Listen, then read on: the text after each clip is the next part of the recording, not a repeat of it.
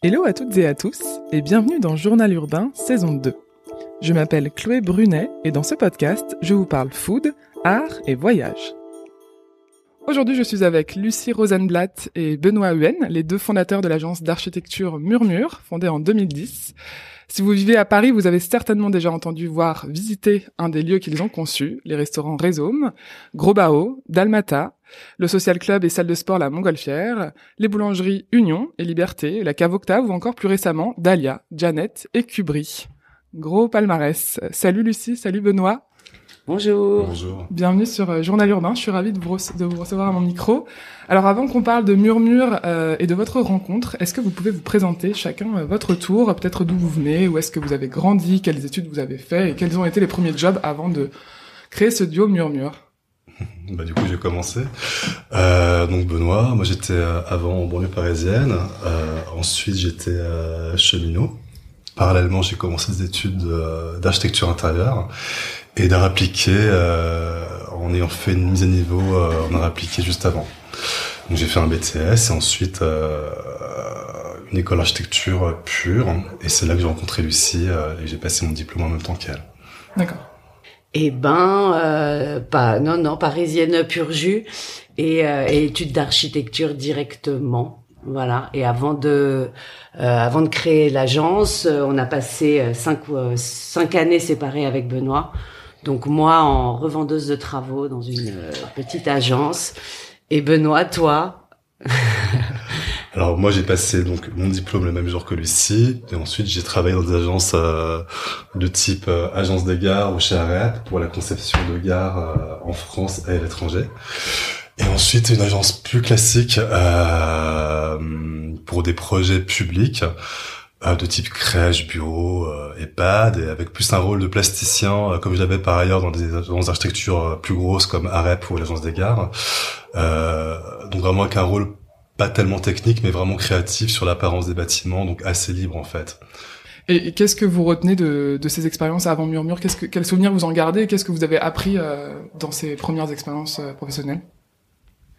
Bah euh, moi, principalement d'être super autonome et de gérer on va dire euh, une dizaine de chantiers en même temps. Ça veut dire j'ai moi ce que j'ai appris. Bon déjà c'est la connaissance du chantier. Moi j'avais un syndrome de l'imposteur terrible quand je suis sortie de ces études, intellectuellement qui était super, mais c'est vrai que je sentais que je manquais de pratique et du coup de compréhension et du coup c'était limitant en dessin.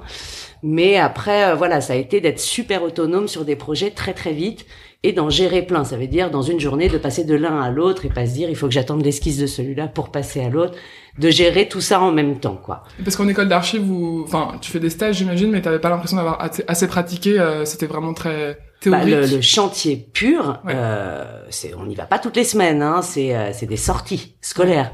On est beaucoup plus dans le théorique, mais c'est passionnant. Hein. Moi j'ai adoré les, j'ai adoré l'école. Il y a quand même des, ce qu'on appelait les ateliers. Donc on, on connaît et on sait dessiner, on voit la progression d'un projet, ça y a pas de souci. Mais j'avais besoin moi de mettre les mains un peu dans la voilà, un peu les mains dedans, euh, même pour des tuyaux de plomberie, il fallait que je comprenne comment ça se colle. Euh, voilà, j'avais besoin de ça. c'est ça que, que, tu retiens de cette expérience euh, qui t'a clairement, beaucoup clairement. Donc l'organisation, l'autonomie et surtout une connaissance du chantier. Oui. Et toi, Benoît? Alors moi d'un point de vue chantier c'était totalement le néant, c'était vraiment zéro autonomie sur un chantier, c'était même paralysant pour moi. J'en ai fait quasiment aucun avant de démarrer euh, mon aventure avec Lucie. Euh, moi ce qui était intéressant dans mon cursus post-diplôme, c'est que j'ai pratiqué des agences assez grandes pour terminer sur des agences beaucoup plus petites et avec des budgets des budgets donc moins, moins, conséquents mais surtout avec des, des projets où, où, où l'échelle étant grande au départ ça permettait vraiment de se désinhiber sur des échelles plus petites et euh, d'avoir une vision forcément plus large et euh, forcément euh, un impact beaucoup plus fort quand on attaque un projet plus petit. On, on se laisse un peu plus aller, quoi. C'est beaucoup plus simple euh, de se dire, bon, bah, allons droit au but et sur en appliquant des choses comme pour un bâtiment, on le ferait sur un sur une boutique par exemple, sur une devanture, quoi. Ce qui me sert encore actuellement maintenant avec Lucie, c'est vraiment d'avoir ce côté où on reste pas confiné sur un petit périmètre parce qu'on a un angle de vision euh, beaucoup plus large, mais ça c'est vraiment dû à l'expérience qu'on avait avant, nous en tant qu'architecte à l'école. quoi. D'accord, ouais, t'as une, as une bonne vision euh, à 360. Bah, on l'aurait pas vu avec Lucie si on n'était pas si on n'avait pas avant pratiqué euh, une école d'architecture pure, euh, voire même avec une échelle urbanistique, quoi. D'accord, oui. En, en, en, comparaison à une école plutôt euh, de design, d'architecture d'intérieur, c'est ça C'est ça, exactement. Oui, oui, là, il y a quand même une approche urbaine hyper importante. Et de logements sociaux, etc.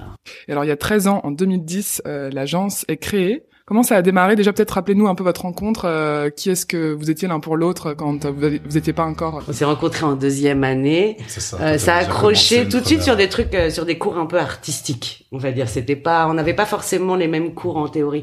On vient de la Villette, donc euh, chacun choisissait un peu sa formation. C'était super. Donc nous, on se retrouve. On est à la fois très autonome, mais à la fois on compose soi-même ses cours. Son cursus, quoi. On n'a pas forcément fait des études très techniques tous les deux, je pense par choix. Euh, pour pas pareil pour pas s'enfermer sur un sur un truc en particulier je pense qu'on était aussi conscient que que l'école c'est vraiment justement fait pour se désinhiber et pas tellement pour acquérir des choses que de toute façon quand tu vas commencer à travailler tu vas devoir tout réapprendre on s'est rencontrés en art visuel quoi et du coup, on a vachement accroché sur des choses plastiques. Euh... Pas du tout archi. Bah, voilà. bah après, moi, c'est un peu la seule personne avec qui je passais des heures à parler d'archi. Ce qui n'était pas euh, donc il y, avait une connexion à l'école, c'est sûr. On était avant tout potes, hein, je pense. Ouais, mais euh, c'est vrai que ça parlait que de boulot. Ça parlait que, enfin, c'est pas du boulot, mais ça parlait que de créa, de ce qu'on avait vu, etc. Mais après, il est parti donc euh, après le diplôme, cinq ans toi dans grosse agence, moi cinq ans dans petite agence. Et euh, bah, Mystique, euh, voilà, le, à peu près, enfin, on s'est rappelé, donc à la naissance de sa fille, il m'a appelé pour euh, avec la photo. J'ai dit bah qu'est-ce que tu fais? Et on était tous les deux en train de se barrer et d'avoir ah. envie de euh, bah, de commencer. Alors moi j'avais ma frustration, moi ma frustration elle était clairement artistique hein, pendant ces cinq ans. Donc voilà, l'idée c'était de se lancer et pour le coup on était complètement synchro euh, à ce moment-là. Donc ça a été très très vite. Il n'y en, a pas un qui a eu l'idée de lancer un truc et qui a appelé l'autre. Bah c'est une question de temps. Je me suis fait, je suis parti deux mois avant quoi. voilà. La structure. Oui voilà. Moi, à ce moment-là, je travaille en agence depuis quelques temps, euh, donc c'est vraiment assis à un bureau sur des projets. Donc même quand on dessine, euh, ça reste du bureau, c'est juste, enfin pour moi c'était juste insupportable. Donc c'était vraiment bon. On a eu envie en même temps. D'accord. Et alors donc, là vous vous rappelez, vous avez envie euh, de la même chose, de lancer un truc. Puis je crois que j'étais assez droite au but et t'as dit oui ou non quoi. Je, me rappelle à peu près au moment où j'allais redevenir cheminot comme avant. c'est ça. Donc ouais, c'était parfait, c'était un bon timing quoi. Oui, vraiment, c'est pas trop poser de questions, mais c'est c'est c'est c'est la jeunesse aussi qui fait qu'on n'avait rien à perdre, tout à gagner quoi. Complètement. Voilà. Et, qu'est-ce qui, c'était quoi le démarrage concrètement? Que, Comment on, comment on démarre une agence d'archives On est un duo, on se connaît ah un bah, peu, on a les mêmes. Pour moi, c'était vraiment euh, vraiment super étrange. C'était vraiment euh, aucun code que je connaissais avant parce que bon, très dans une agence très très très basique. Euh, déjà, on a commencé par euh, il y a des clients qui nous ont suivis. Enfin, il y a, moi, on a tout de suite eu euh, des clients que moi j'avais rencontrés via mon autre agence, donc c'était très boîte de nuit. Mmh. J'avais, euh, on avait, j'avais refait le baron, euh, voilà. Et donc deux mois après, j'ai essayé de monter ma boîte et eux m'ont suivi. Donc on a commencé par le Carmen et ça s'est enchaîné assez vite. Mais on avait là un rôle de, de maître d'œuvre d'exécution, ça veut dire qu'il y avait un peu des décos dans les pattes, qu'il y avait en tout cas des moodboards. Nous, on était là vraiment sur la partie technique et on a mis quand même six ans, je pense, à être euh, euh, reconnu euh, en architecte complet. Pour nous, la déco, ça n'existait pas comme une discipline à part entière. C'était hmm. complètement euh, mêlé à de l'architecture. On ne pouvait pas penser à un volume sans penser sa matière. On même pas ça comme discipline, le terme décoratif. Lui, il connaissait même pas le... Moi, j'avais bossé avec, donc je savais que ce métier existait. Ouais, parce que vous veniez d'une école vraiment d'architecture, ah bah, voire urbanisme. C'est ça. Mais du coup, on a eu la chance que ces clients nous suivent, donc ça a été assez vite. Et au fil des projets, ben, on a toujours essayé de s'imposer et maintenant la question ne se pose plus. Donc là aujourd'hui, on arrive à un moment où euh, il y a plus de frustration artistique et on suit la création. Euh, bah justement, donc on est très chantier jusqu'au bout, bout, bout. Et ça, d'avoir la main mise sur toutes ces phases-là, c'est très, très agréable. C'est vrai qu'après, donc au départ, donc on avait justement ce rôle un peu euh, d'accompagner justement des décorateurs pour mettre en œuvre le projet un rôle aussi administratif pour pouvoir permettre à ces projets de vivre pendant la nuit, parce que c'est comme des projets de nocturnes. Et après, je pense que c'est au moment où on a eu la chance d'avoir un projet euh, où, euh, par la force des choses, il n'y avait pas de décorateur, donc on a pu mettre vraiment euh, notre patte. Je pense que ça peut correspondre au moment où on a fait le, le théâtre des étoiles. C'est vrai. Moi, j'aurais dit la boulangerie, mais c'est en même temps, non Mais c'était en même temps. Un petit peu après, mais ah semble. Et typiquement, ce genre de projet, c'était vraiment un projet très technique, euh, de créer une boîte dans la boîte sur un théâtre existant, euh, tout en le préservant. Donc vraiment, tout un budget qui passe d'abord dans la technique pour que l'objet puisse vivre de manière nocturne. Et par la force des choses, vu qu'il n'y avait pas de décorateur, avec le peu de budget qui nous restait, on a pu commencer pour la première fois à toucher la Ah, décoration. avec trois bouts de ficelle, trouver des choses qui fassent qu'à la fin on est... Euh, Bout d'acier en l'occurrence, C'était vraiment justement des, ouais, des, des tressages. des tressages de, de lames de métal, enfin vraiment un truc qu'on a détourné. Et, euh, et après, en effet, on a rebondi sur un projet, euh, bah, après par bouche à oreille, hein, sur des projets euh, bah, comme la boulangerie Liberté, qui était un vrai laboratoire pour nous, où, euh, où c'est la première fois qu'on a pu justement euh, éprouver un peu ces contraintes de peu de temps, peu d'argent. Un, une boutique qui au départ était complètement euh, Muré. muré, plein de doublage. Donc, on, la première fois qu'on s'est posé la question, voilà, on a un peu de budget. Comment on fait déjà pour prendre à partie l'objet tel qu'il est actuellement, le restaurer, et après, doucement venir intégrer notre décoration. D'accord.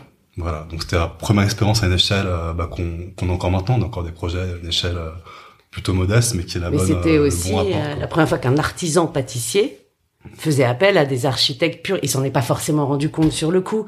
Mais c'est vrai que du coup, là, il y a eu un objet totémique assez massif, un peu en origami, en marbre, et c'est tout. Mais ça prenait un peu euh, bah, tout l'espace, ça habillait tout l'espace, mais c'était un seul et même objet. Ce truc conceptuel-là, euh, je- même le pâtissier était, écoutez, je comprends rien à ce que vous me racontez, mais on y va. Donc c'est vrai que c'est lui aussi quand même, Benoît Castel, qui a donné un peu... euh, qui nous a donné cette chance-là et je pense que ça a fait beaucoup euh, d'envieux de se dire ah en fait on est pâtissier mais on n'est pas obligé d'appeler l'agenceur qui nous vend la farine.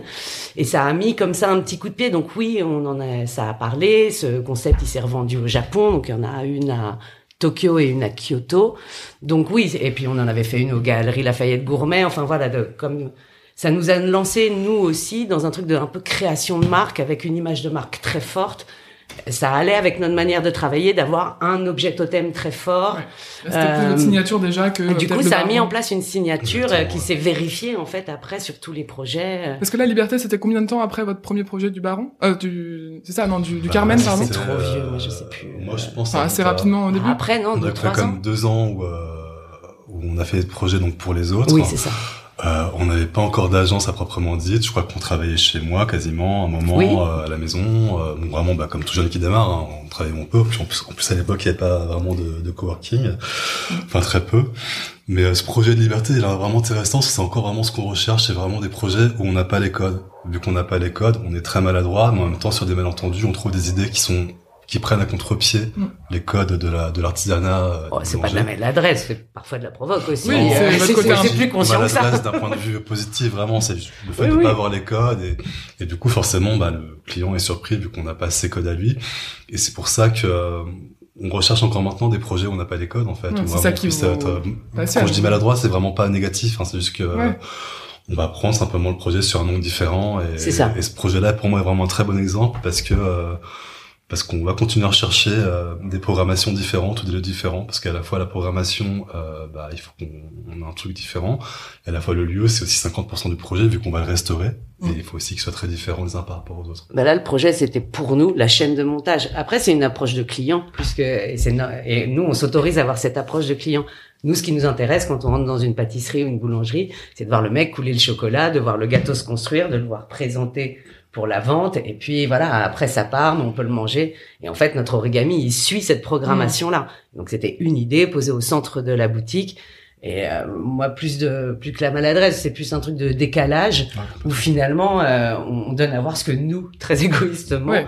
on a envie de voir. envie de voir. Mais ouais. on est en fait la clientèle. Ouais. Donc euh, c'est pour ça, c'est c'est pour ça que ça- on s'entend aussi bien aussi euh, avec nos clients, c'est qu'on a un- au final une approche différente. Mais par exemple avec les gâteaux, on a aussi, euh, bah aussi, on a aussi la même manière de les construire. Ça veut dire que euh, rester dans l'intemporel et l'universel, il y a des recettes qui existent depuis mille ans, et à la fois, ils essayent de le rendre 2023. Finalement, c'est l'approche qu'on a nous aussi sur un local. Ça veut dire euh, redonner un peu la structure historique.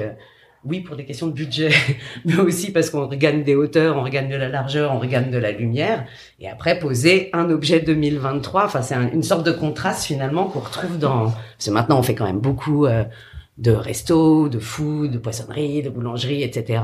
Et on a quand même cette approche euh, un peu artisanale là, de laboratoire euh, qu'on qu'on retrouve. Ça fait, ça nous fait un point commun aussi avec. Euh, et ça, quand vous, avez, quand vous avez fait Liberté et que justement vous avez ouvert sur la cuisine pour qu'on voit les artisans, c'était quelque chose d'assez nouveau aussi. Ah bon, on les a mis dans la boutique. Il y avait pas ce, enfin. Non, je, pense, pas. En 2010 ou peut-être en 2013 quand vous avez. Ah non, moi je pense qu'il y avait pas parce que on en a vu plein apparaître après. Donc je pense qu'avant. Vous avez été copié. Le plus logique aurait été fait de faire une sorte d'atelier séparé avec une vue en direct sur la, la partie chocolaterie et autres. Là, c'était vraiment euh, dans la boutique. On avait rénové le bâtiment, enfin, le, pardon, le, boutique. Donc justement, on a créé un objet qui permettait de montrer la transformation du produit du début jusqu'à la fin, jusqu'au conditionnement puis la mise en vente. Et en effet, le moment où on rentre dans la boutique, c'est quoi? C'est pour un moment justement, bah, comme commençait à l'expliquer Lucie, où vraiment on tourne au chocolat qui est encore chaud sous les yeux des gens, euh, sans parlène, sans rien, sans vraiment un truc d'immersivité quoi. Euh, après, ce qui était intéressant par rapport à ce projet-là aussi, et qu'on retrouve dans d'autres projets euh, qu'on aime bien, c'est que vu qu'il y a beaucoup de dépôts de démolition et de restauration, le projet initial, il change beaucoup, parce qu'on va redécouvrir le bâtiment quand on fait le curage, et on va euh, se servir de la restauration pour modifier le projet, prendre à partir des éléments. on a récupéré des carreaux sur place, on a restauré des carreaux au plafond avec des artisans. Et, c'est la première fois. Il s'enrichit, quoi. Il s'enrichit. Le concept reste le même, mais ça s'enrichit. Et, euh, et, même si euh, les murs étaient complètement bruts, euh, chaque élément était fait par un artisan. Le marbre, les carreaux que tu avais repris en repeinture, etc. Enfin, tous les, tous les éléments étaient vraiment... Aucun élément venait du commerce industriel, vraiment. Et cette approche de l'artisanat, elle est aussi commune avec les gens avec qui on travaille, avec nos clients. Donc, euh, on, on, ce qui est marrant, c'est qu'avec les années, on se rend compte qu'on parle la même langue, quoi. Ouais, c'est aussi pour ça que les gens viennent nous chercher. C'est que euh, je pense aussi, au, bah, peut-être pas au tout début, mais en tout cas, euh, de bouche à oreille. Voient à quel point on est capable de les mettre en valeur. J'espère. On, est, on se répète pas. Hein, on n'est pas là pour faire un showroom. Donc euh, c'est vraiment l'image de marque des clients qu'on veut mettre en valeur. Mais je pense qu'ils se rendent compte qu'on les met vachement en valeur dans tous les projets. Il y a toujours la cuisine au milieu et c'est la cuisine un peu qui va faire et dégager des espaces différents autour d'elle. Mais ça part toujours de où est-ce qu'on place l'acteur principal. Ouais, le centre du, du, problème, quoi. Ok, enfin, du, du sujet. Ok.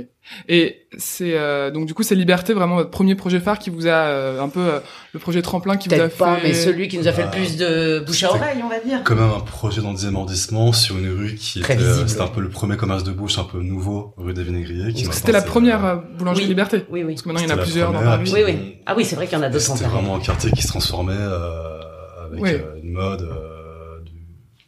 C'était pas la rue qu'on connaît aujourd'hui. Euh, exactement. C'était le début, ouais. Voilà, exactement. Du coup, forcément, par bouche à oreille, ça rebondit et, euh, et ça nous du coup, on a vraiment. Ça ouvert des. oui. Après, c'est l'avantage de faire des commerces, c'est que tout le monde passe devant. C'est pas un appart. donc, c'est, donc limite, on n'avait pas besoin de communiquer. C'était notre com. Bah, c'est mieux que c'est Internet ou C'est ça. Instagram, et du coup, ça a été très vite après, ne serait-ce que dans la rue, on en a fait trois autres. donc, ça, après, ça a été très bah, vite. après, c'est marrant parce que les, enfin, oui, c'est un commerce, les gens passent devant, mais moi, je me, enfin, c'est jamais trop mis en avant. L'archi, peut-être un peu plus maintenant parce que justement, les architectes sont plus valorisés qu'il y a dix ans. Mais tu passes devant une boulangerie, tu vas pas aller demander à ton boulanger qui est l'architecte qui vous a fait bah, là, à l'époque. Si, les gens. Euh, ce qui s'est passé. D'accord. Parce que justement, c'était un peu plus disruptif et, un parce peu, que les gens avaient pas encore vu ça. Et puis, euh, et ce qui était bien, c'était que toutes les générations s'y retrouvaient. Parce que moi, je me souviens des petites vieilles, ah, c'est magnifique et tout, parce qu'on avait retrouvé des faux plafonds, des moulures, des plafonds peints. C'était un ancien salon de thé, mais qui était sous dix couches de faux plafonds, quoi. Donc tout le monde est, tout le monde y trouvait son compte. Les jeunes trouvaient qu'il y avait rien de plus euh, hype euh, que ce truc-là. Et c'était marrant de voir à quel point ça marchait. Et je pense qu'en fait, tout le monde est dans ce truc-là. Genre, oui, ça réunit en plus les générations. on voit comment les gens travaillent. Les enfants, ils sont collés le nez à la vitre pour voir les mecs faire leur pain au chocolat.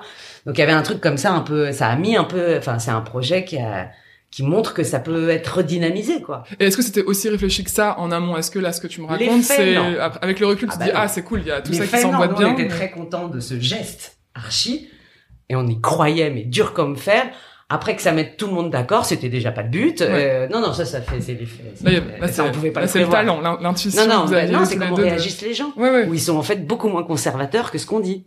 Et ça, du coup, nous, on s'est senti très libre après dans les autres projets d'y aller, mais clairement, ouais. les gens sont pas conservateurs en fait. D'un point de vue politique, c'est vachement important qu'un quartier qui change euh, devienne pas élitiste et euh, mm. qu'une boutique reste démocratisée par rapport aux gens qui habitent là depuis très longtemps et ne se sentent pas exclus comme certains quartiers euh, qui peut y avoir comme à Londres, etc. où euh, où les gens ne peuvent plus euh, prendre à partie des commerces qui ont la chance d'évoluer. Et là, c'est des commerces qu'on sait qu'ils seront encore là dans 15 ans, dans 20 ans, et euh, c'est super important. Et c'est pas un design froid, il est réchauffé par du, de l'historique, par une approche un peu, euh, un peu absente.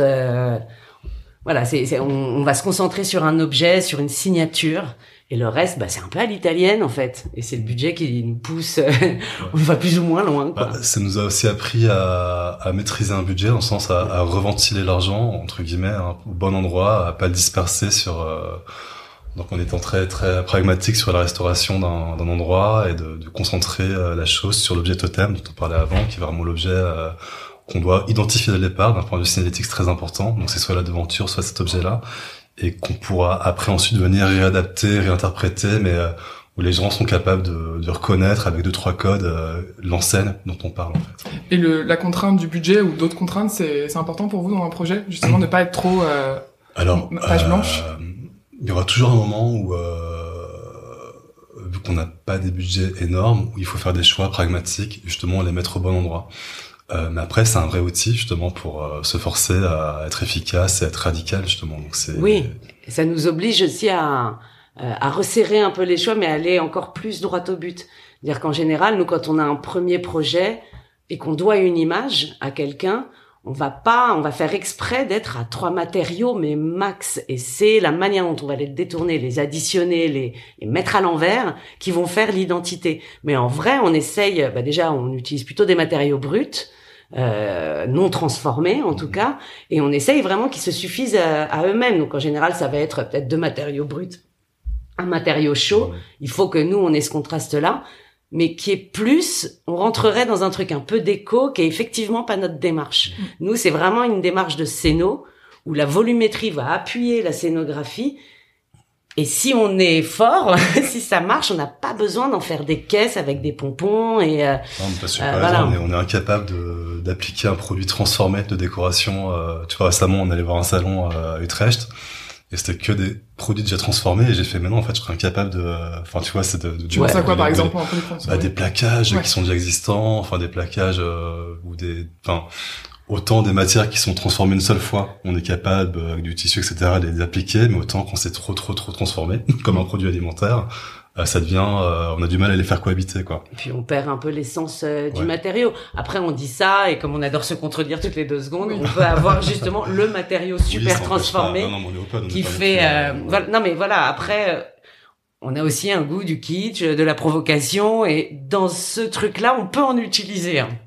Donc, bah, c'est chez Jeannette où justement, là, on a fait un all-over de faux marbre euh, voilà, un peu plastifié justement. Donc on peut prendre le contre-pied. Euh, c'est un seul, c'est radical. Mais par contre, voilà, c'est un seul matériau et c'est très radical. Parce que commercialement, c'est la signalétique euh, du, voilà. de, de, la devanture ou de la décoration qu'on va faire et il faut qu'elle soit simple, radicale et visible. Quoi. Ouais. Et euh, Murmure, pourquoi ce nom? Étant sûr de cette question. C'est le nom de graffiti pour parler boomer. c'est le nom de tag de mon mari. J'avais pas d'idée. D'accord, euh, c'est toi voilà. qui as eu l'idée, euh, Lucie, de. Bah, c'est lui qui, c'est moi qui n'avais pas d'idée, donc c'est lui qui m'a dit, bah, prends Murmure, et donc il habitait à Berlin pendant quelques temps, et okay. c'était son. Sa signature. Et maintenant, après, après 13 ans de vie, est-ce que. Eh ben, on n'a jamais changé, on n'a jamais pensé à changer, c'est là. Euh, okay. Voilà, donc on est confondu avec un mur d'escalade à Pantin. Euh, et puis, et puis voilà quoi. on n'a pas, on préfère jouer sur nos noms que sur ça. Ça, on le garde administrativement parce oui, qu'on est des ouais. flemmards. Si on tape murmure voilà. architecture, on vous trouve. Hein, Normalement, Internet, maintenant, ça va. C'était compliqué. Au départ, euh, c'était Pantin. Puis après, t'avais un architecte qui était juste plus haut. C'est ça. À Angers, un autre qui était à La Rochelle. Bon, on avait beaucoup d'homonymes, mais là, ça va. On n'a plus besoin. Je sais qu'en Angleterre, ils ont beaucoup murmure comme euh, comme nom, ça sonne bien pour eux. Enfin, c'est voilà. Oui, ça se dit Oui, voilà, ça va. Euh, c'est court, on le retient. Okay. On aura du mal à changer maintenant. Oui, euh, c'est ça. Vois, ça. Et alors, d'être deux, euh, est-ce que vous pouvez m'en parler? Comment comment ça se passe tous les deux? Est-ce que c'est une force d'être deux Et notamment en architecture, j'ai l'impression quand même qu'il y a beaucoup d'architectes qui sont en duo. Euh, que, pourquoi? Alors, c'est en duo et sans forcément de collaborateurs.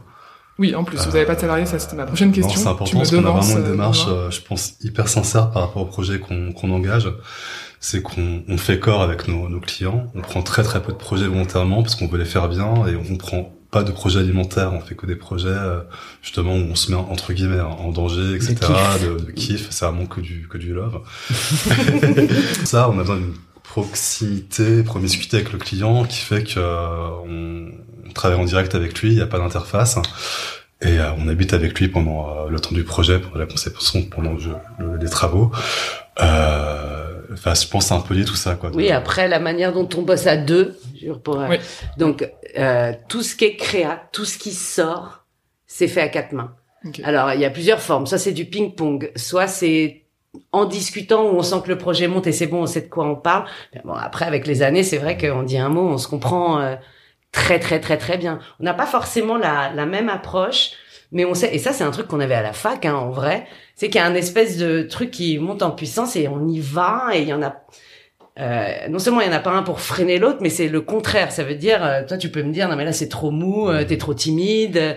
Euh, enfin voilà, on se challenge euh, vachement ah, et rien. À euh, réfléchir tout ça sur une idée, à vue tourner en rond. On peut tourner en rond, ouais. On peut être sûr que c'est la bonne, en fait c'est pas la bonne. Il faut qu'il y ait vraiment qu'il y a. Ça soit éprouvé, qu'on contredit. du recul et de la contradiction de chacun, mais dans, dans le sens positif, quoi. C'est ça. Et donc rien ne sort du bureau, en gros, tant que nous deux on n'a pas l'idée où on sait que c'est super, on sait que c'est bon. Et en général, c'est reçu comme ça. Hein. Donc on monte en puissance très vite euh, avec les clients, mais on a un truc genre là, c'est bon, on arrête de griffouiller, de euh, euh, donc tout ce qui est DA, c'est fait à quatre mains. Puis après, bon voilà, le on peut pas tout faire tous les deux, donc à partir euh, du, euh, on va dire du DCE, là, du dossier de consultation d'entreprise, où on rentre vraiment là dans de l'exécution en fait. Là, on se sépare, on est autonome. Mais les, premières esquisses, c'est à vous, vous deux. Ah, le concept, c'est nous deux. Il y, il y en a pas un qui prend le pas, c'est forcément nous deux.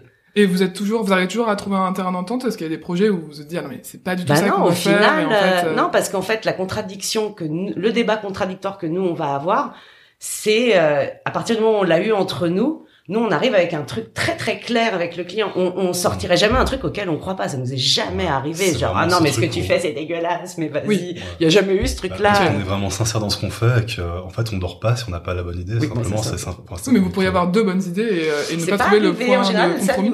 Ça moi, je pense qu'il y a pas... enfin, voilà, bah, il y a une programmation à respecter. Donc de toute façon, euh, il y a des contraintes qui font qu'on va pas partir, on va pas faire Disneyland euh, à la place. Mais c'est jamais arrivé qu'on soit en contradiction. Mais on a souvent besoin que l'autre alimente, nous, nous mette un coup de pied. En tout cas, c'est une vraie force. Vous pourriez pas être tout seul et faire votre métier aujourd'hui de la même manière. Ça serait moins pertinent et je pense qu'on n'en serait pas, on aurait moins de boulot. Enfin, oui, ça, je pense qu'on serait beaucoup moins pertinent à faire le truc isolé dans notre coin. Ah puis c'est flippant en plus. Euh, moi, on détient pas le savoir. Euh... Moi, ça, je tournerais en rond complètement sur la même idée. Alors, ça sent le truc là. bah, on y arriverait peut-être, mais c'est plus flippant. À, à, deux, enfin, on se tire vers le haut et on, on tire l'idée vers le haut. On tire la bonne idée vers le haut. Et on sait qu'il y a un truc qui fonctionne. Toi, tu me dirais jamais yes. Enfin, de toute façon, on voit la tronche de l'autre, bah, celui qui hésite, hein. il n'y a même pas besoin de parler. Mais euh, voilà, on sait qu'à partir du moment où c'est bon, nous, on s'est euh, tapé dans la main, c'est forcément qu'il y a un truc qu'il faut tenir et, voilà et, et, tenter, essayer, euh, voilà, toujours avec cette approche un peu de labo. qu'à un moment, Lucie peut avoir une, une idée qui a un impact direct grave, qui est bien et que rien n'a touché, enfin tout va bien. Mais elle n'est pas finie pour autant, quoi. Oui, il y a toujours l'autre qui vient ajouter sa patte, même si c'est une petite patte, parce que le début était super. Non, mais voilà, et le fait aussi que vous soyez venus de deux univers très différents, toi plus sur le chantier, Lucie, et toi plus sur la conception du visuel, Benoît. Je pense ça vous a pas mal aidé au début. Ah, parce on que super si vous aviez eu le même background, la même agence, les mêmes types de projets, peut-être bah que ça Après, moi, j'ai eu vachement mal au départ au niveau des chantiers. C'était pas du tout ma, ma culture, donc c'est hyper intimidant. Faut être clair, surtout qu'on est plus jeune, quoi. Mais par contre, on a ce qui était vraiment agréable à découvrir avec le chantier, c'est que c'est vraiment un espace de création en fait, du projet. On continue à créer vu qu'on fait la restauration, on prend à partie le, le bâtiment une fois qu'on a fait le curage. Donc on continue à créer pendant le chantier. Donc euh, oui, tu veux dire même si tu as dessiné, tu peux peut-être encore modifier ah, des choses ouais. en, temps réel. Puis avec les artisans aussi, c'est de l'échange. des schémas hein. pour les clients, pour les artisans, etc. Mais finalement le papier au bout d'un moment il est très rapidement à cette côté. On trace, on découvre, on prend des proportions. Enfin c'est euh, et on a besoin d'artisans un peu dans le dans notre euh, dans notre état d'esprit. Ça veut dire qu'il y a des je pense qu'il y a des gens un peu euh, sectaires euh, qui veulent appliquer. Ça ça matche pas. Nous, on aime bien les gens euh, qui, aiment leur métier et qui cherchent avec nous. Donc oui, il y a, y, a des, y a des plans arrêtés pour les chiffrer, etc. Mais on s'autorise complètement sur le chantier à optimiser ça avec l'artisan qui est dedans. Et, et, là aussi, ça monte en puissance. En fait, le, le chantier ça monte en puissance les plans, euh, vraiment, quoi. Et là, du coup, vous aimez bien aussi avoir des artisans qui vous challenge un peu en disant, ça, cette ah, idée-là, je suis pas sûr que ça soit avec les mêmes depuis 20 ans. On a des artisans qui sont assez patients pour nous suivre nos expérimentations. Oui, ça fait euh, marrer, qui, quoi. Qui pour eux sont chronophages, mais ils prennent plaisir sur place à le faire, mais euh, voilà, quoi, c'est... Mais euh, voilà, on a un truc, bah, le même feeling qu'on veut avoir avec les clients, parce qu'on sait qu'on va passer du temps avec eux, on a besoin de l'avoir avec les artisans. C'est vraiment tripartite. Et en général, les trois euh, équipes s'entendent assez bien et ça compte énormément déjà sur l'ambiance du chantier, etc. Après là, on en a fait quand même un certain nombre, donc c'est vrai que les gens sont assez apaisés. On les fait moins flipper qu'au départ, euh, même si c'est tout aussi flippant ce qu'on propose. Mais euh, non, non, les artisans, ça les bah ça les challenge aussi c'est c'est Ah, euh, de toute façon on n'est rien sans eux donc nous on a En tout cas, ils vous on font un euh, ce feedback-là que c'est pas. euh, oui puis on cherche jusqu'au dernier vous, jour on cherche comment euh, on peut faire que ce truc-là tienne alors qu'on a l'impression qu'il tombe euh, voilà Ok. jusque on va se prendre on va s'autoriser à se prendre la tête jusqu'à ce que vraiment ça soit parti en usine quoi Et alors, le fait d'être deux, et on, enfin, t'en parlais un peu au début, Benoît, euh, et de pas prendre de salariés, c'est un, c'est un vrai choix. On en, on en parlait quand on s'est rencontrés la première fois. On pourrait croire qu'au bout de 13 ans, voilà, vous avez maintenant euh, beaucoup de projets. Économiquement, peut-être ça tourne un peu mieux qu'au tout début. Donc, est-ce que euh, vous auriez pu euh, vous faire accompagner par euh, des, on adore des bosser personnes euh, Qu'est-ce qui fait sur Je pense qu'on aurait pu et dû si on avait euh, beaucoup plus de projets. Ouais. Mais je pense que c'est vraiment pas la philosophie du. Euh. Parce que ça pourrait dire qu'on aurait des projets plus alimentaires. Vous avez envie de rester à une échelle que vous maîtrisez euh, à Ouais. deux Ah bah, de A à Z. et que, ouais, on continue à vraiment. À, Est-ce que vous pourriez à- conceptualiser euh, les projets, puis ensuite euh, faire Bah, le on aurait par moins de marge de manœuvre mais- parce que nous, en fait, chacune des étapes, elle est créative. Ça veut dire qu'il y a la, bon, il y a le concept, c'est sûr, il y a l'esquisse, mais en vrai, quand on fait les dossiers de consultation d'entreprise, moi, je veux bien les donner à quelqu'un d'autre, mais moi, je me rends compte aussi que j'affine complètement Ouais, complètement. mon premier projet. Mm. Pareil au chantier, j'affine encore l'affinage de l'affinage. Donc moi, d'envoyer quelqu'un faire ça à ma place, bah euh, non, en fait, j'ai besoin d'être en live, quoi. puis, Déjà, c'est un plaisir. nos clients, ils ont des telles contraintes de temps euh, et d'argent qui Oui, vont avec. pas- euh, il faut être avec eux, mais tous les jours. Euh, sur on a eu hein, des place, salariés, c'est vraiment un choix. euh, Vous avez voilà. testé euh, Oui, on a testé trois ans, elle est restée trois. Mais euh, c'est pas, voilà, on, on en revient, on en, on en revient euh, en fait à vouloir être là tout le Ouais. temps. Bah, après, c'est aussi euh, névrose d'avoir un peu de mal à déléguer, mais comme effectivement c'est des projets, c'est des temps très courts, on a un turnover super rapide. Euh, moi, je pense qu'on a besoin d'être là, quoi. Parce que là, vous gérez combien de projets en général en même temps euh, dans l'agence Une dizaine. Une dizaine, euh, Bah, ça en fait, dépend. c'est compliqué parce qu'en fait, on a vraiment jamais des les mêmes phases où, euh, enfin, il y en a moins finalement parce qu'en fait, on a des, des, des, des projets qu'on a qu'on a livrés euh, en tant que chantier et des projets qui redémarrent en tant qu'esquisse. Donc, euh, du coup, Oui, c'est vous n'êtes pas aux mêmes étapes. ça, ça reste euh, ce truc sain où, euh, où justement on a très peu finalement de projets à la fois. Quoi. Donc, euh, Oui, enfin, il y a, pas dix chantiers en même temps. actuellement, on doit avoir deux ou trois projets en cours de conception, deux trois projets qui sont en cours de, de chantier. J'ai pas De compté comme ça, mais bon, oui, de non, réal, quoi. Mais en gros, ça reste à peu près comme ça, ce truc où très naturellement, quand on livre, on recommence des chantiers. Puis les- on- voilà, et puis quoi. surtout, il y a toujours euh, en arrière-plan des plus gros projets, type euh, Oui. maison, type là le, le bâtiment euh, à l'île de la Réunion.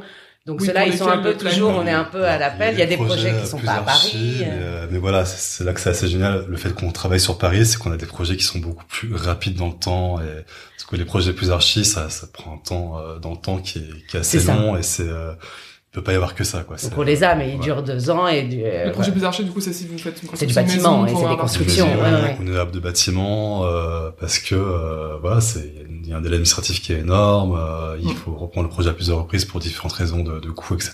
Mais puis c'est trop. euh, Donc c'est pour ça qu'on n'arrive même pas à compter le nombre de projets qu'on qu'on a parce que Oui, ils sont voilà, là on vient de livrer euh, quelques chantiers, mais c'est vrai qu'on est en phase de chiffrage sur d'autres et carrément en phase d'esquisse euh, sur d'autres encore. Donc, euh, mais moi je pense que ça, ça tourne, c'est une toute, c'est une petite vingtaine de projets par an, ça c'est sûr.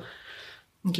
Et alors, juste pour les personnes qui nous écoutent, parce qu'on parle, on parle de conception, là, de chantier, il y a peut-être des, des personnes qui vont pas forcément avoir bien en tête les différentes étapes d'un projet d'archi. Euh, il y a plusieurs phases, et si je les résume un peu en trois phases, il y a la conception, le chiffrage et le chantier. Euh, est-ce que c'est déjà correct? Et est-ce que ensuite, vous à pouvez fait. me, me Ouais. dire quelle partie vous vous préférez un peu revenir un peu plus dans le détail si euh, si moi je suis une cliente je vous appelle quelle va être la démarche euh, comment ça va se passer les étapes euh, les allers-retours déjà, les le échanges premier rendez-vous qu'on a avec nos clients, c'est toujours sur le chantier, sur place, parce que euh, bah, on va prendre connaissance du site, on va faire connaissance sur le site, et on va très naturellement avec commencer à avoir des idées qui vont nous venir très naturellement. Et ça, du coup, ça nous permet déjà sur un premier rendez-vous, même si on fera pas le chantier plus tard avec la, la personne, euh, de déjà commencer à travailler. Mm. Et du coup, il y a déjà un rapport complètement différent qui se fait avec le client, euh, qui tient déjà un rapport de d'échange sur des premières idées, quoi. Ce qui est drôle en plus, c'est qu'on on peut pas s'empêcher en rentrant après ce premier rendez-vous d'avoir des idées euh, qu'on développe en tête, on, on échange. Tourner le chantier euh, ou pas Ouais, ça, ça arrive que vous ayez plein d'idées Voilà. qui Après, on fait une offre à nos clients d'honoraires, je pense comme tout le monde. Et puis, euh, et puis si, euh, si on se met d'accord, on va démarrer une esquisse euh, qui va à la fois permettre euh, d'être un support de space planning pour être sûr qu'on s'est bien compris sur la programmation, euh, de sortir des premières idées, euh, qu'on espère Un peu fortes, fort. Dès le euh, premier rendez-vous, voilà, on ne vient que quand on a... qui serviront de support aussi pour la partie administrative, qu'on essaie de déléguer le plus possible à, à une autre agence. Quand tu, quand tu dis la partie administrative, C'est les permis de construire, euh, les déclarations préalables, euh, enfin bon, beaucoup de choses qu'on faisait nous finalement avant, qu'on a commencé à l'agence. Tout ça maintenant vous euh, déléguez. Oui, c'est ça. On n'a pas de salariés, mais on Voilà. fait On intervenir des pas de salariés, prestataires. mais on a quand même C'est ça, un- le secret. Oui, quand même, c'est vrai. Vu qu'on a des enfants, il y a aussi cette course contre la montre par rapport au temps et, et on veut la consacrer à la création. Donc pour ça, faut déléguer Voilà. au moins ces parties-là. Ok. Euh, ça, c'était vraiment la. Vous gardez que ce qui vous plaît et comme ça, C'est pour ça. le reste, vous arrivez à trouver Depuis des. deux ans et c'est Et la ça. première phase hein, qu'on préfère. Celle où on doit faire le concept, euh, voilà. C'est la phase la plus kiffante. Moi, celle que j'aime pas, je le dis, c'est tout ce qui est le dossier de consultation d'entreprise. C'est des tableaux Excel. Ça, c'est la partie euh, chiffrage. Ça, c'est pour le chiffrage. Alors, j'aime pas et à la fois, ça m'aide à complètement euh, asseoir mon projet, mais c'est la plus au bureau. Oui. Et voilà. Donc, nous, on a quand même Ah, un ça, peu euh, la bougeotte. Donc, celle-là, elle est un peu agence comme ça. Donc, je re-respire au chantier, euh, moi. bah, c'est vraiment justement l'esquisse, tu travailles hors échelle avec un feutre énorme. Oui. Euh, justement, encore c'est du calque. ton œil d'archi où t'as vraiment, tu prends le projet de super loin et t'es pas, t'es pas dans entre quatre murs. et t'es- C'est là que t'es complètement désinhibé en fait, quoi. C'est Donc ça. tu, c'est C'est là que tu peux sortir les trucs les plus énormes et, et après tu fais des choix, des etc. On échange, mais euh, Et sur ça, justement, vous, comment ça fonctionne? Vous faites, des- vous êtes vraiment euh, très, euh, très encore stylo, euh, croquis, euh, carnet. ah vous bah, faites beaucoup c'est Moi, je suis carnet, moi. 3D. Ouais, euh, beaucoup de carnets. Beaucoup, euh, beaucoup de carnets. euh, je sais pas, peut-être qu'une fois qu'on fait un relevé sur place, on l'imprime une fois et après dessus on a des rouleaux de calque qu'on qu'on pose dessus, qu'on prend plein de feutres de couleurs. Ça c'est vraiment un truc qu'on fait depuis le début, depuis toujours. Oui, quoi. C'est vraiment. euh, Et euh, après, il y a un moment précis, on démarre en informatisant les choses parce que bon, à un moment il faut aussi se rassurer. euh, Et que ça soit à l'échelle, quoi. Tu peux pas démarrer que d'un croquis. Il y a quand même un retour à la vraie vie, quoi, quand même, pour, euh, pour un peu éprouver son idée, mais il y a quand même une phase qui est assez géniale, quoi. Où, euh, Ouais. En plus, tu peux bosser n'importe où, hein, sur une terrasse de café, dans un parc, je sais pas quoi, machin, enfin, tu Oui, vois. puis au parfois c'est le week-end ou même avant. de- Là, on a le truc, faut gratter euh, au moins Oui. l'idée pour la rapporter le lendemain, quoi. Oui, vous êtes pas, vous êtes pas sur un job où euh, 9 to 5. Bah, non, non, les idées, elles arrivent quand elles Ah arrivent. bah et il faut quand elles arrivent, faut regarder le plafond un bon quart d'heure avant, avant de dire merde, qu'est-ce que je fais Après, ça n'empêche pas, justement, qu'on, dans notre coin, tous les deux, euh, dans nos domiciles respectifs, ouais. on gribouille. Mm. Mais moi, je sais qu'il y a un moment, voilà, on stop. on- Oui, il y a un moment, truc, faut et passer se euh, sinon c'est juste, euh, voilà, quoi. Mais, Ouais. mais il y a- ouais, il y a des moments, euh, bah ouais, c'est le moment le plus kiffant, quoi, les skis Ah oui, c'est sûr. ouais, Je pense que tous les archis sont d'accord. hein. A priori. Et, et quand vous êtes euh, en rendez-vous client, du coup, là, pour le premier échange, ça vous arrive aussi de vous rendre compte que vous n'êtes pas forcément en face, comme vous en parliez juste avant, euh, sur le style, sur la manière de- de- Ouais. d'appréhender le projet, et de dire, bah, écoutez, c'était super, mais on va pas avancer ensemble. Ah oui, ça se sent assez rapidement, mais je pense que dans ces cas-là, alors ça arrive pas, heureusement, c'est peut-être ouais. 2%, euh, en général ça match, hein. Et vu qu'ils nous appellent, Oui, c'est qu'ils ont. on a quand même une personnalité qui se voit, euh, donc euh, bon. Et on sent quand ça matche pas très bien, et c'est pas du tout grave. C'est vraiment des histoires de euh, voilà d'approches différentes. Et nous, c'est vrai que dès que ça devient un peu trop féminin, un peu trop déco, on n'est pas dedans euh, et on peut refuser. euh, ça arrive. Alors là, on se déplace même pas. Quand des gens nous disent bon bah voilà, j'ai des murs à décorer, des machins, bah non là c'est pas. Ouais. J'en ai encore eu un hier, mais euh, ça se comprend. Enfin c'est pas c'est pas dans le. On s'embrouille pas. euh, si on C'est des sensibilités différentes et puis surtout nous de peindre le mur en rouge c'est pas notre boulot nous il faut qu'on gère du, du volume Oui, éventuellement, du- vous pouvez finir par pour ça. nous ça s'interpénètre complètement il n'y a pas de déco séparée d'une Ouais. scéno séparée En d'une général, archi c'est des projets de vie. euh, on se sent obligé de faire d'appuyer sur le bouton reset et de tout casser ce qu'on peut casser, y compris la devanture, tout et de repartir à zéro. faut être Euh, prêt à ça Dans quoi l'autre sens, quand on fait des visites avec nos clients euh, sur site, des fois c'est la, c'est un local qu'ils ont pas encore. Si on sent pas le local, si on leur dit que c'est trop exigu, trop atrophié ou que ça marchera pas, enfin qu'on sent pas, on leur dit directement. c'est ça Ça les aide aussi ils à. nous écoutent pas forcément je pense Non, non, bien sûr. mais au moins on les a ça, prévenus qu'il y avait moins, du voilà. défi quoi Et puis après, dans le bon sens, ils vont trouver un local euh, vachement mieux après, et du coup, qui va beaucoup, beaucoup bénéficier au projet. Et c'est Mm. super important ce rôle de conseil qu'on a là. Et oui parce qu'on n'est pas là pour un projet coûte que coûte, c'est aussi pour dire nos impressions par rapport à cette. C'est toujours des projets de vie pour nos clients. Du coup, c'est ils peuvent pas se gourer sur le choix du local, quoi.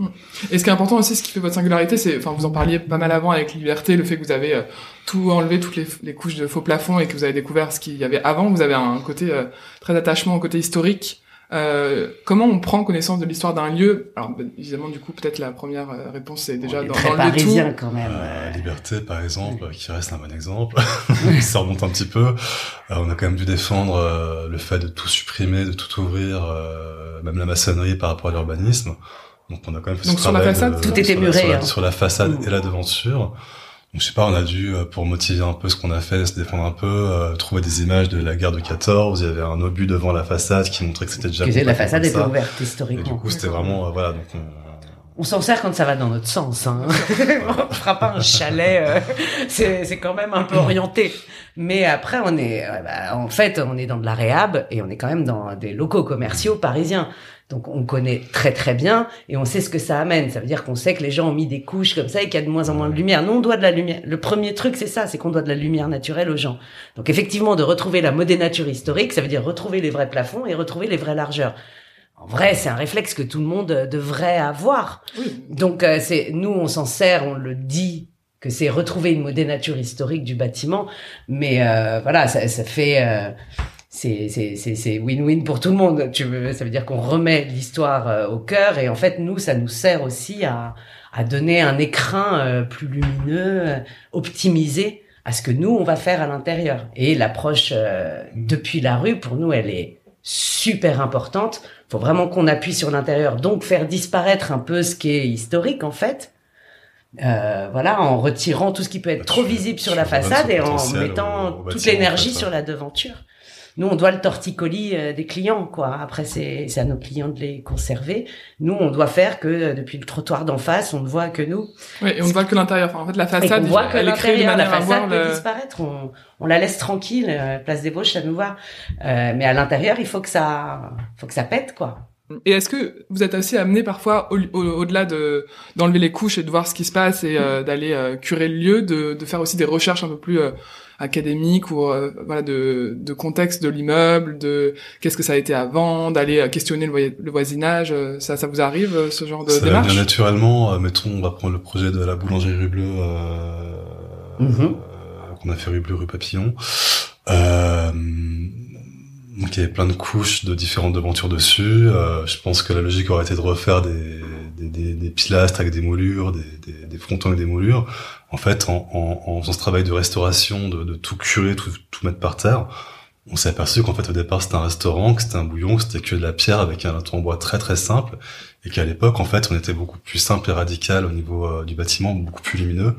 Là où maintenant, euh, je dire un truc énorme, mais bon, euh, la mairie de Paris nous impose de mettre des, des, fausses moulures pour des choses qui ne servent plus à rien maintenant. Ah euh, sur des pilastres, parce qu'à l'époque on devait cacher des rideaux et des mécanismes qu'on a plus maintenant. Et du coup, nous on refuse de faire du pastiche, donc on préfère revenir vraiment, quitte à prendre des risques à ce, à ce qu'il y avait vraiment avant, en 1900, et qui vraiment vivait sans moulure, sans rien, qui servait à rien en fait. Quoi, voilà. Mais euh, oui, mais après, c'est vrai qu'à force, il y a quand même aussi une connaissance de ce qu'on de, euh, de ce qu'on peut trouver.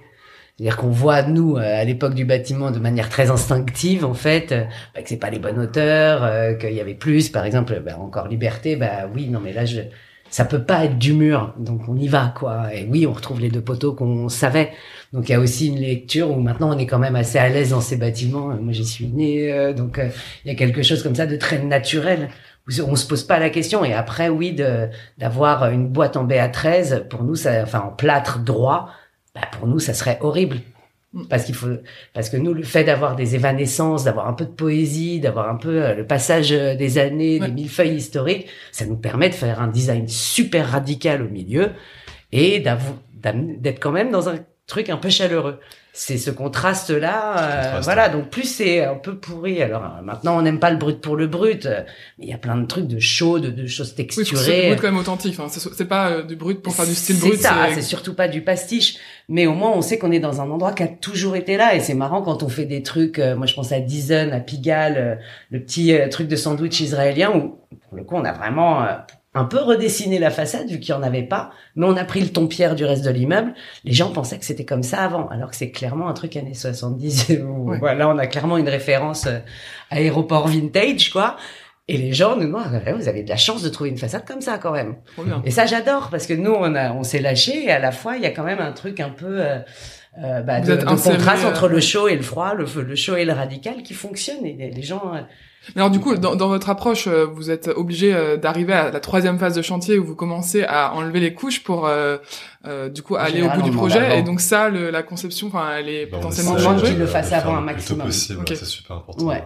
on leur dit dès que vous avez les clés euh, on le fait un peu avant. c'est super important pour le client qui puisse euh, prendre enfin qui puisse prendre possession vraiment de son lieu. C'est seulement quand tu as retiré la déco les doublages de la personne qui était là avant simplement. On a euh, que des bonnes surprises en plus quand on fait ça. Ça optimise vraiment les volumes. Et si vous deviez garder chacun, euh, chacun de votre côté, alors on va pas parler de liberté parce qu'on en a déjà parlé euh, et des projets euh, déjà évoqués, un projet euh, phare qui vous a marqué, euh, chacun de votre côté, euh, qui euh, vous a chamboulé, vous a challengé, pas forcément euh, le plus simple ou ça peut être aussi. euh, C'est un celui peu qui vous a- tous. Ah. Que ça fasse 20 mètres carrés ou euh, 300 mètres carrés, c'est un peu toujours le même état d'esprit. Hein. Chaque Et à chaque fois, a bah, là par exemple, on fait une chocolaterie, on rentre dans des mondes. Hein. Donc là, on est là, genre, ah, merde, putain, là, le nombre de petits bonbons de hyper carrés. euh, À chaque, c'est comme quand on est rentré dans le monde de la poissonnerie. Enfin, à chaque fois, on rentre Ouais, dans, un, débarques truc, dans dans, un des métier, univers, Mm. quoi. Donc, euh, moi, j'en aurais pas un en particulier, mais parce que c'est le matin, je sais pas. Vas-y. Je sais pas. Non, je sais pas, moi, éventuellement euh, Gros Bao. oui, ouais, Grand Bao, on s'est euh, bien marré, ouais. Pour le coup, on a vraiment euh, Et Hong Kong. cette. euh, Oui, je sais. J'ai- eu Céline Chung à mon micro il y a quelques temps et donc elle m'a un peu Ah, excellent, raconté. Voilà. Bonjour Céline. On la salue. On a vraiment pu exercer ce côté un peu justement archi, un peu urbanistique du lieu, dans le sens où de très loin, on a vu qu'il y a un truc qui passait pas, et c'est là qu'on a pu prendre des décisions un peu plus hardcore de, de modifier vraiment la devanture, mais quasiment la façade. Elle est super radicale et que euh, on est parti justement à Hong Kong pour pouvoir euh, faire des donner un sens aux matériaux qu'on allait poser là-bas et aux lampes qu'on allait mettre. Ouais, elle me racontait que vous aviez chiné toutes Ah les lampes dans les vraiment- rues. de Table, Hong les chaises, euh, il y avait aucun, aucun élément qui était là par hasard, euh, parce qu'il y avait vraiment une relation avec tout, avec les food Après, on a essayé de les détourner au avec les maximum. marchés, enfin voilà, tout était vraiment pensé par rapport à ça et et puis c'était un kiff de de déglinguer, déglinguer la, la devanture d'origine qui, qui, était- qui était un, qui était un vrai cercueil quoi, qui était euh, pour en faire un, un truc ouvert suspendu ou Bah pour le Qui n'existe pas à Paris. normalement la partie qui était la plus punie au- à l'étage devient la partie la plus Réservée. où t'es euh, dans les arbres euh, avec l'air frais qui passe, les... ouais, c'était cool quoi. Donc c'est vraiment des petits projets qui sont pas si petits parce qu'ils ont une petite échelle architecturale euh, et puis par rapport aux voisins il y a un truc qui se Et passe. tout le quoi. monde en euh, profite en plus. Donc là, il y a un côté. Ah bah pour le coup là on voit bien, enfin c'est Ah bah, ce tout dont le je monde. parlais, la façade on voit de l'autre côté du canal C'est Saint-Martin, ça, c'est bien rouge, on voit Ah, bien ça, le gros c'est- bao euh, C'est exactement ça. Avec rien de rapporté sur Et la façade, on a tout défait. euh, Un établissement comme Gros Bao, c'est justement le genre de choses qui va rester pendant quelques années. Et c'est ça, c'est génial, parce qu'on on sait qu'on fait des Ça choses vieillit bien, ouais. éphémères, parce qu'on fait pas de l'architecture pure. Mais euh, si on peut sortir des projets qui vont rester dans le temps et utiles au quartier pendant euh, au moins 20-30 ans, c'est un vrai, un vrai bonheur, quoi. Et je pense que ce type de projet-là va rester encore un petit peu de temps. Moi, j'aime bien Dizen. Hein. Je, je, c'est le- Ah bah, Peut-être parce que c'est un ouais. défi, c'est le plus petit. Je crois que ça fait même pas 20 mètres carrés, ça fait c'est sûr. 17. Et euh, non, je- c'est très bizarre, ici, mais je- j'y suis hyper attachée. Pour cette histoire de truc un peu de neutralité, euh, où il se passe rien, c'est des carrelages de 20 par 20, et on arrive à une énergie... euh, euh, donc moi j'aime bien celui-là, euh, mais c'est Ah, complètement. c'est pas le plus ambitieux. Ouais, mais mais c'est deux échelles graphiquement, je trouve que j'ai la, f- c'est une vue, euh, et je trouve, je trouve ça vachement bien. Enfin, je, j'ai- j'étais contente alors que ça aurait pu être un vendeur de sandwich, quoi. Mais c'est- très bon. Mais c'est après, c'est vrai qu'il y a aussi l'énergie qu'on a avec les clients. Oui, j'imagine que ça joue quand même pas mal. euh, bah, ça joue euh. parce que du coup, on va au bout. euh, euh, il me dit, mais, euh, donc les, les voisins qui passaient, ah, bah, vous allez faire une poissonnerie, non Et après, tout le monde a vu Tel Aviv. Et euh, donc, euh, moi, j'aime bien celui-là, moi. Ok. Ouais. Et là, vous êtes par- parti aussi à Tel Aviv pour vous imprégner de l'univers, non? Non, pas, pas avec eux. Pas avec eux. pas avec eux. Vous partez pas à chaque Pas pour fois. ça, euh, on part pas à chaque fois, on chaque essaye. hein. Et vous faites aussi, en plus des, vous faites beaucoup de restaurants et beaucoup de, de lieux de bouche comme des poissonneries. Vous faites aussi des maisons pour des, particu- des particuliers, des projets pour des particuliers. C'est, c'est quelque chose euh, que vous aimez bien euh, quand même continuer à faire pour avoir des Ah projets, euh, des Ouais, c'est typologies de projets Ah oui. différents. Sûr, ouais. Ouais. Bah, toujours un peu euh, challenger ce rapport d'échelle aussi, euh, des modes de construction différents. Euh, euh, Les vues, le terrain, le soleil, Ouais, les ventilations naturelles, ça permet de poser des choses euh, théoriques et là vraiment de les expérimenter. Alors c'est une autre recherche, c'est dans autre chose. Ça va moins être sur un objet design que sur euh, un fonctionnement euh, plus homogène. Puis là, tu, peux- tu peux peut-être un peu moins être brut et dire euh, je casse tout et je te Mais laisse. encore une fois, nos mur. clients nous Si, choisissent. ouais, hein, euh, c'est pas nous qui allons les voir hein, et les démarcher. Donc euh, ils savent quand même. euh, bah, là, typiquement dans le sud, euh, même nous, euh, c'est des gens pour qui on avait fait des appartes avant, qui nous rappellent pour une maison dans le sud, qui vous, on leur a dit, mais il y a des archis à côté, etc. Et il manquait ce truc de déco. Enfin, du coup, je contredis ce que, mais de euh, d'investir aussi l'intérieur, de pas juste faire une enveloppe, quoi. Oui.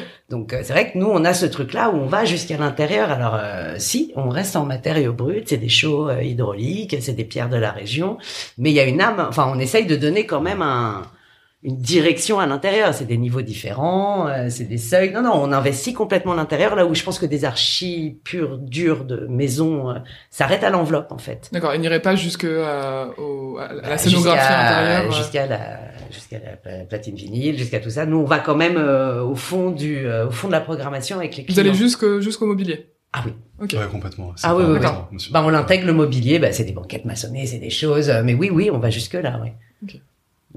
Et comment on fait pour euh, ne pas refaire le même style que le projet d'avant? Parce que justement, au fil des années, on a Bah, la c'est patte bien qui pour s'in- ça qu'il faut vraiment des projets, soit avec un lieu différent, soit une programmation différente. Donc, il faut vraiment avoir des, euh, le lieu joue énormément. Oui. Euh, La programmation. Après, on a quand même des inspirations qui évoluent aussi, hein, heureusement, quoi. Et, euh, Bah, nous, on se sent dans un truc de recherche, quoi. Ouais, complètement. Et puis je pense en plus quand c'est un peu comme nos clients quand on fait un premier projet, on plante toujours à un moment une graine sur un sur un projet, euh, une idée qu'on a eue mais qu'on n'a pas gardée pour des raisons euh, pragmatiques. Mais du coup, on plante une graine sur un autre sujet qu'on va replanter sur notre projet. On va rebondir comme ça en fait. Ah oui, c'est ce que j'allais vous demander. Est-ce Ah. que vous parfois vous avez des bonnes idées, vous les mettez d'un côté et puis vous les gardez pour laboratoire, Ouais, ouais. euh, bah forcément, on va développer des idées qu'on va mettre de côté ou pas et elles vont revenir naturellement après sur notre projet. On va les ça sera plus quoi. pertinent et là, on la sort. euh. Mais après, je pense, que, euh, bah, j'espère qu'on se renouvelle, ouais, tout le temps. Et puis, et puis on bouquine, puis on voit d'autres archis, ce qu'ils font, etc. Enfin, de toute façon, tout le monde se challenge euh, tout le temps. Euh, après, euh, je pense qu'on a forcément une patte et une manière d'approcher qui est. euh, voilà, on aime les vraies couleurs. Enfin bon, on a quand même des trucs. euh, Oui, ça c'est assez distinctif On chez y vous, va, vous faites voilà. beaucoup de projets avec une, une couleur. Mais après, on s'attache, bah, parce qu'on doit des images très fortes. Ouais. Et après, on s'attache quand même à la personnalité du client et on veut pas faire de showroom. Donc, c'est un équilibre entre nous, notre truc où on a envie de chercher, d'aller plus loin dans ce matériau-là parce qu'il nous obsède, euh, genre fond d'aluminium en ce moment, euh, pour, pour lui. Enfin, voilà, il y a des, on a des obsessions aussi. Euh, bah, c'est un équilibre avec quand même l'usage, le client, etc. Mais c'est vrai que nous, c'est des petits laboratoires euh, d'expérimentation à chaque fois. hein. Qu'on a tout de même des matériaux un peu signature. Hein, Oui, voilà, c'est ça. Autres, on sait que ça fonctionnera d'un manière. euh, Enfin, il y a des matériaux comme les miroirs, le miroir. Où je pense qu'on ça sera jamais de les, de les, de les, de les réutiliser de manière différente. de- Ils ont vraiment une décliner, en fonction, fait, quoi. Ouais. Mm. Ok. Et, et euh, au-delà de d'avoir euh, une signature qui n'est pas toujours la, enfin, vous avez une signature, mais il faut aussi savoir ne pas refaire le même style euh, Voilà. d'un projet à un autre. Tu parlais aussi, Lucie, de, de créer une image forte, euh, très identifiable, et du coup, ce, ce côté couleur. J'imagine que c'est aussi une, euh, une des raisons euh, de, de se démarquer aussi de la concurrence. Il y a, il y a beaucoup d'archis à Paris. Euh, certainement qu'on vous appelle pour une raison et pas, on n'appelle pas le voisin parce que justement vous avez cette signature forte. Comment comment on se Bah, démarque fois, de la veulent pas qu'on concurrence fasse comme chez le voisin, donc Bah, euh, moi, je nous pense les. qu'ils font appel à nous, parce que sont, ils sont sûrs qu'ils vont pas avoir le même établissement euh, que le voisin, qui vont être vraiment euh, démarqués. Qu'on est... En fait, j'espère qu'on rentre pas dans un effet de mode. En fait, c'est pour ça. Mm. Quoi. Parce qu'en fait, en plus, on est très peu cultivé par rapport à nos confrères, dans le sens où on les connaît pas. hein. Oui, On vous- est- on vous allez pas. Ah oui, tu veux dire qu'on connaît pas On- toutes les agences ouais, de Paris, On n'a ouais. pas la culture de. euh, je crois que c'est volontaire de savoir ce que font les autres en fait. Je pense que c'est aussi parce que c'est comme Instagram, sinon on rentre dans une boucle. euh, Donc vous regardez pas du tout ce d'informations que- ce que Bah, font vos si, mais peut-être pas des Français, quoi. Ok. Non, mais c'est vrai, Ouais, parce que Mexique, oui, euh, toute c'est l'Asie, c'est important, oui. sinon on s'enferme sur un style. Forcément, il y a quand même des Paris, c'est dense, c'est quand même assez petit. On est tous Très à côte, donc on peut de- pas, Donc on n'est pas dans notre bulle, mais par contre on va euh, volontairement euh, pas trop euh, voir ce qui se passe à côté. Quoi. Oui, Je c'est pense que c'est important. Ok. Euh, voilà. Alors on va, on approche de la fin de l'interview et moi j'aime bien euh, découvrir mes invités euh, davantage par euh, leur goût en matière de food et d'art qui sont euh, les thématiques du podcast. Euh, complètement improvisé puisque je ne vous avais pas envoyé ces questions avant. Est-ce que vous pourriez chacun à votre tour me partager une adresse food et une adresse artistique euh, qui euh, qui vous plaît C'est pas forcément votre préféré, c'est pas forcément à Paris, c'est où vous le voulez. Euh, Donc c'est à Pantin, euh, au métro Hoche, et ça s'appelle Les Pantins, justement, c'est juste devant le plus beau bâtiment du monde, qui est l'école de danse euh, nationale. Non, c'est ça, il s'appelle comme ça, le bâtiment? Ouais, complètement. ouais. Et, euh, et voilà, très bon euh, bistrot 2023, euh, très très très très très très très sympa, avec une cave à vin à côté. voilà. Ça c'est mon adresse food. À toi. Euh, moi, j'ai pas d'adresse Bah, food. euh, Je rigole. si tu, tu manges forcément quelque part, Benoît. Euh, ouais, ouais, mais je suis assez difficile en fait en restauration. Quoi. J'y j'y vais très peu finalement parce que j'aime, euh, j'adore les, les routiers en général. C'est, euh, ça m'inspire beaucoup. En fait, j'aime beaucoup euh, me balader en, en périphérie euh, des villes. Et du coup, il y a vraiment des choses un peu très différentes de, de centre-ville. Et du coup, des restaurants un peu comme ça, un peu plus euh, qui avec des surprises vraiment d'un point de vue euh, culinaire. Ok. Est-ce que t'en as un euh, dernièrement euh, qui, qui te- le, le nom, tu te souviens ou Euh, Une aire d'autoroute non, mais par contre, il y en a un qui s'appelle Les Routiers, qui est près de l'agence, Oui, oui, qui, qui est assez hallucinant. Bah, vu qu'on parle de routier, celui-là est vraiment euh, juste incroyable, euh, dans, dans la mesure où ils ont vraiment gardé les codes culinaires euh, il y a très longtemps, et ça, ça marche très bien. Et c'est dans quel coin tu m'en parlais C'est à Max Dormois. À Max Dormois. Et je pense que c'est un peu le genre de... C'est un restaurant qui est là depuis très très longtemps, où euh, il y a des gens qui viennent manger là-bas depuis... Euh, bah, qui sont encore 80, 90 ans, ils viennent manger là, c'est leur cantine, et, euh, et c'est puis il y a des gens au comptoir qui, qui parlent euh, de trucs bizarres en même temps. et c'est Donc tu n'es- tu n'es pas quoi. client des adresses que vous... Euh, que vous- Ouais, moi, c'est pareil, c'est les trucs les plus old school. si, mais par euh, hasard, quoi. C'est euh, après quand je pars à l'étranger, par contre, je passe ma vie à tester des choses euh, Nouvelles et- nouvelles, euh, vraiment au hasard, quoi, de, de, de- de quand je marche, quoi. Puis on peut pas être dans notre travail tout le temps.